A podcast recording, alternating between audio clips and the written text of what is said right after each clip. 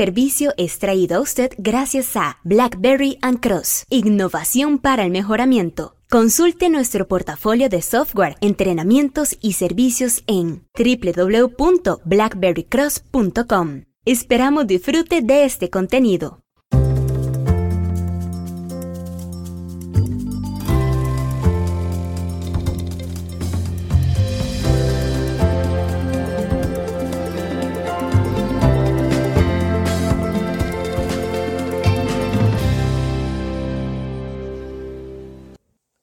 De niño descubrí que me gustaba leer.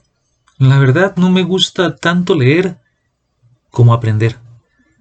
Pero en aquellas épocas, a finales de la década de 1970, principios de los años 80, era la radio, los periódicos, los libros y revistas, aquellos medios de información más accesibles.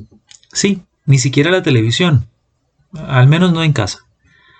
Eran las épocas de la televisión a blanco y negro, Papá compró la primera televisión Panasonic a color en 1982 y lo recuerdo bien porque fue algo fantástico que me atrapó por horas. La caja de cartón donde venía la televisión era enorme, al menos para el niño que era yo en ese momento, y decidí usarla como acogedor refugio para ver desde allí los programas que ahora resplandecían frente a mis sorprendidos e ilusionados ojos. Pero eran los programas de televisión limitados, unas cuantas horas al día y temas que no siempre eran muy atractivos para mi interés infantil. Cierto día, una vecina preguntó por un libro, no recuerdo cuál. Mamá le contestó que no lo teníamos disponible en casa, y es entonces cuando yo caigo en la cuenta de una impactante realidad. En casa no había libros. Los libros que había visto y no podía leer porque apenas estaba en el proceso de aprender tan desafiante tarea, estaba en una credenza en el inexpugnable dormitorio de mi abuelo Jorge. Eran decenas de libros y otras revistas, libros que mis abuelos paternos habían comprado para la educación de mis tíos. Estaba ahí aquella maravillosa enciclopedia ilustrada Larousse, llena de la más fantástica cantidad de historias y en donde conocí a Dante y su divina comedia. Aprendí a apreciar el talento de muchos escritores como Horacio Quiroga y sus cuentos.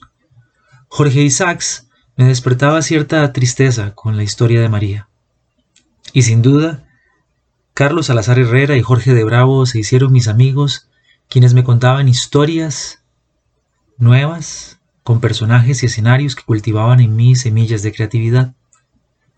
Los cuentos de angustias y paisajes de Carlos Salazar Herrera me atrapaban con una narrativa de ritmo inspirador y sobre todo finales cortantes y algunas veces intrigantes. Esa forma de escribir aún me cautiva. Con Jorge de Bravo el asunto fue distinto. Era poesía. ¿Y qué poesía? Terrestre, honesta, con sabor a tierra, a Costa Rica. Jorge, el maravilloso poeta turrialbeño, llegó a mí con su antología mayor y me vi enfrentado a tratar de entender lo que él entendía y de manera hermosa plasmaba en aquella lírica irreplicable mi colección de libros, mi biblioteca. Mientras oía en la radio a Madonna, Michael Jackson, Tears for Fears, Chicago y muchos otros más que ahora son parte de esa buena música que escucho hoy, empecé a darme cuenta de que quería tener libros para leer y aprender. Me encantaba la idea de enfrentarme a palabras que no conocía y entonces ir a buscarles significado. Tratar de interpretar esa poesía alucinante y hacerla mía, mi explicación y sentimiento. Eso era un maravilloso y profundo ejercicio que aún llevo en las fibras de lo que soy, de lo que se construyó. Y es ahora, décadas después, varias décadas de educación pública, una carrera de estudio en ingeniería, mi inclinación hacia la estadística aplicada y el mejoramiento empresarial, la administración y emprendedurismo, todo esto me llevó a compilar mi biblioteca centenares de libros y revistas, muchos comprados, otros llegaron como obsequio y pocos libros me fueron heredados. No, los libros en casa de mis abuelos se quedaron casi todos en la credenza e ignoro el destino que tuvieron. Y es la colección que me abriga en el cuarto de casa, que ahora por acuerdo mutuo, mutuo con mi querida esposa, es una biblioteca que debe ser curada y regulada en su crecimiento físico. Se reparte entre aquellas obras de más de 50 años con papeles amarillentos y los libros digitales que no se ven, al menos que se accedan a ellos por esas pantallas que abundan en el siglo XXI. Pero, la verdad, no son ni por asomo parte de mi colección de libros. Los libros digitales los aprecio, pero no tienen más que un dejo a archivos de respaldo. Historias de mis libros. Decidí hacer un inventario de mi biblioteca personal y como parte de esta demandante tarea que entra en conflicto con múltiples tareas de eso que llamamos vida adulta, he querido también aprovechar el ejercicio de ordenamiento y entonces compartir algunas historias que me llevaron a apreciar algunos de estos libros.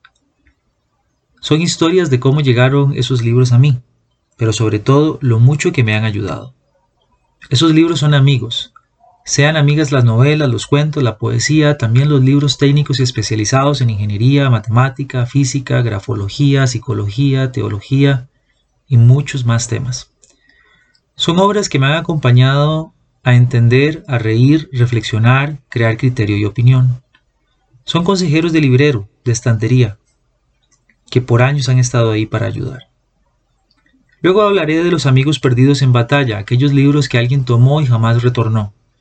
Solo espero que hayan sido leídos, disfrutados, aplicados, que supongo es la vida misma de un libro. Mejore su béisbol. Mejore su béisbol no fue el primer libro que llega a mi colección, pero sí es el primer libro que me encuentro al iniciar el inventario. Papá en los años 80, junto con algunos amigos vecinos, veían las grandes ligas. Fue para mí la época del mago de Oz, Ozzie Smith, John Tudor, Gary Carter, los Cardenales de San Luis y los Mets de Nueva York se convirtieron en los equipos que recuerdo con cariño y cierta afición desde aquellos años. ¿Qué sabía yo de béisbol? Nada. Es el niño Dios aquella Navidad quien se las ingenia para traer directamente desde Nueva York una hermosa camiseta de los Mets, un casco de bateo y como si fuera poco, una manopla de jardinero, bola de béisbol y nada más y nada menos que este acompañante instruccional llamado Mejore su béisbol. Mejore su béisbol era y es este libro maravilloso organizado para explicar paso a paso el juego. Y mejor aún, ayudar a jugarlo con propósito.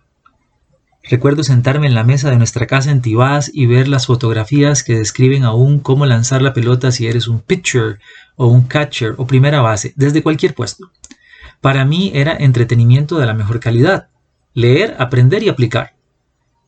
Creo que es este libro el responsable de sembrar en mí la idea del conocimiento estéril, ese que si no se usa o no se desafía, no sirve. Este pensar y sentir no sirve de nada leer si lo que se lee no se entiende y lo que se entiende no se aplica o no se confronta con otros puntos de vista, hechos, realidades. Como no siempre había amigos disponibles para jugar y yo crecí 14 años como hijo único, resultaba más sencillo ser pitcher. En el corredor de casa, un espacio largo, protegido e ideal para el lanzador en ciernes, desde un extremo del corredor yo colocaba mi loma de lanzamiento y en el otro extremo del corredor una caja de cartón que simulaba la zona de strike.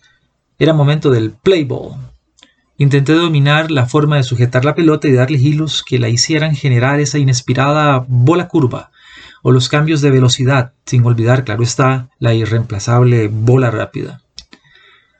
Nunca supe qué tan rápido lanzaba, ni si la curva era tan curva. Eso no importaba.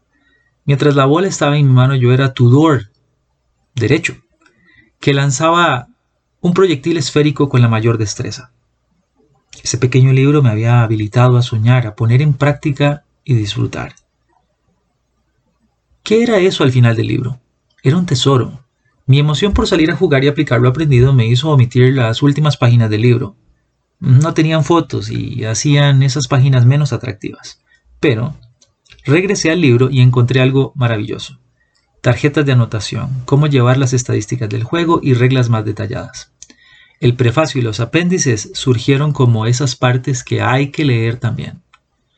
Los capítulos finales del libro me enseñaron a entender que el béisbol es también números, estadísticas. ¿Será por esto que me gusta tanto la estadística? No lo sé. De seguro influyó subliminalmente. Ahora los juegos de los Orioles, de los Blue Jays, Mets, Cardenales eran más apasionantes. Yo llevaba las estadísticas. Empecé a entender sobre eso del porcentaje de bateo, bases robadas, probabilidades y gran cantidad de anotaciones sobre cada jugada. Es Mejor es su béisbol, el libro que me hace entender mejor, muchas décadas después, la película Moneyball, y me invita a estudiar el impacto de la estadística en los deportes, ahora de forma más sofisticada con aprendizaje automatizado, esto que llamaremos Machine Learning, y que me emociona estudiar, aplicar. Queens, los Mets, Washington, los Nationals, es el 2019. Es el 2019 y el trabajo me lleva a Queens, en Nueva York. Mientras Rodolfo conduce el auto, lo cual agradezco mucho, yo descubro no muy lejos de su casa que salen personas de las esquinas y caminan con rapidez y sonrisas luminosas. Son seguidores de los Mets. Los Mets. Y entonces aparece imponente el nuevo estadio de los neoyorquinos metropolitanos. Ahí está. No es el Chi, el Chi Stadium, que yo veía de niño, de niño y quise conocer. Eso no importa, ahí está. Y yo soy un niño que quiere ir al juego. Sí, es cierto. La vida ya me había dado la suerte de estar frente a la tercera base de los Blue Jays en Toronto y sentado cerca de la primera base allá viendo a los Bravos en San Diego. Pero era distinto. Estos son los Mets. mi equipo de niño. Unas semanas después le dijo, hasta pronto, a Nueva York y me enrumbo hacia Virginia. En Leesburg, Distrito de Columbia, también, en el estado de Virginia, el trabajo me entretiene y me da oportunidad de conocer la ciudad, las ciudades. Camino con mi bella esposa cerca del Potomac y caigo en la cuenta de que no muy lejos de ahí está el estadio de béisbol de los Nationals, los Nacionales, delimitado por South Capitol Street al oeste, Ann Street al norte, First Street al este y Potomac Avenue al sur. Versa mi aplicación de mapas en el celular. Muy bien. Horas después me encuentro en el hotel viendo que es momento de apoyar a los nacionales o no, contra los Cardinales, mi otro equipo. Momento histórico. Los Nationals no han llegado a la Serie Mundial y ahora tienen la oportunidad. Tengo equipo para la Serie Mundial del 2019. A la fecha, los Nationals deberán enfrentar a Houston y sus Astros en el Clásico de Otoño, y yo he vuelto a leer Mejor su béisbol para afinar mis estadísticas. Aquí está en mi librero el primer libro del inventario mejore su béisbol, lleno de conocimiento práctico aplicable, dispuesto a abrir el mundo del béisbol a quien lo lea, como yo lo hice. No se imaginan cuánto más me ha ayudado. Gracias a papá y mamá, quienes le encargaron al niño Dios este obsequio que cumple más de 40 años haciéndome compañía, con casi todas las partes originales. Si usted quiere ver un poco más acerca de este libro, le invito a consultar nuestro blog, en donde podrá ver algunas fotos de este ejemplar y también algunos otros videos de aquella época del béisbol de los ochentas. Se despide de ustedes Omar Mora en un episodio más de Historias de Libros, traído a usted como un esfuerzo desde Blackberry Cross por compartir el impacto positivo que tiene la lectura y el aprendizaje en cualquiera de sus formatos.